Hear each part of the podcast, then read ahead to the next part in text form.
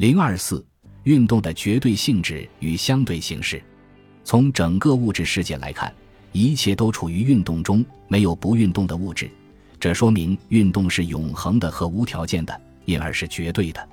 就具体存在形式来说，物质又有静止的状态，有某种稳定的形式。不过，这只是运动过程中的静止和稳定，是运动的一种特殊状态。这说明静止是暂时的、有条件的。因而是相对的，运动的绝对性和静止的相对性是物质运动的两个属性，它们辩证的统一在一起。一般来说，可以在三种情况下把静止看作运动的特殊状态。从局部情况看，物体在此时此地，在一定条件和范围内，没有进行这种或那种特定的运动，如机械运动。从一定的参考系看，物体与物体之间没有发生位置移动，从而保持一定的平衡。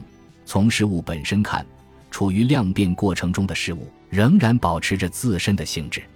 但是，当我们从总体、从别的参考系、从事物的发展来看，物体即使处于静止状态下，也仍然进行着各种运动，并迟早会失去自身的性质而变成别的事物。所以，静止中总是包含着运动的一面，不运动的绝对静止是不存在的。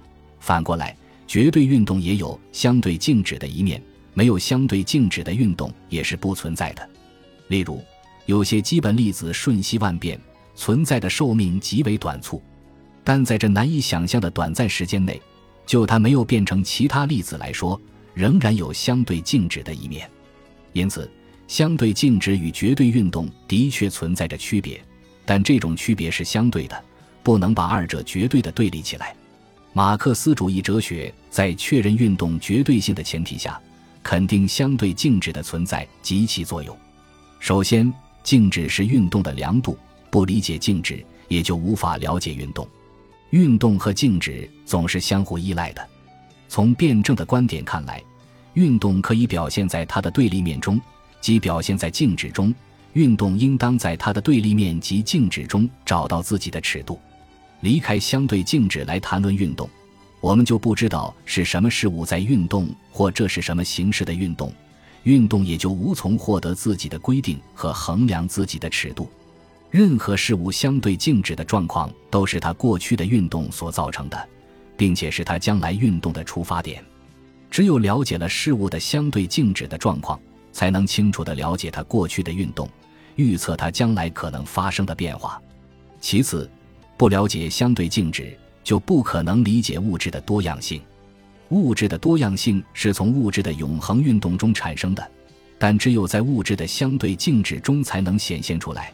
绝对运动是产生形形色色的不同物质形态的根源，而相对静止则是这些不同形态的物质存在和发展的根本条件。因此，只有承认事物的相对静止，才能区别事物。对事物进行确定的分析，并把握其确定的性质，在绝对运动和相对静止的关系上，马克思主义哲学既反对相对主义和诡辩论，也反对形而上学的不辩论。相对主义和诡辩论只承认绝对运动，而不承认相对静止，这就是一切具体物质形态以及它们的具体运动都变成不可捉摸的、无法辨认的东西。所以。相对主义和诡辩论信奉什么也不能说，形而上学的不辩论则把事物的相对静止绝对化，把绝对静止看成是物质的本质属性，这就不能不到物质之外去寻找物质运动的根源和动力，从而导致宗教唯心主义。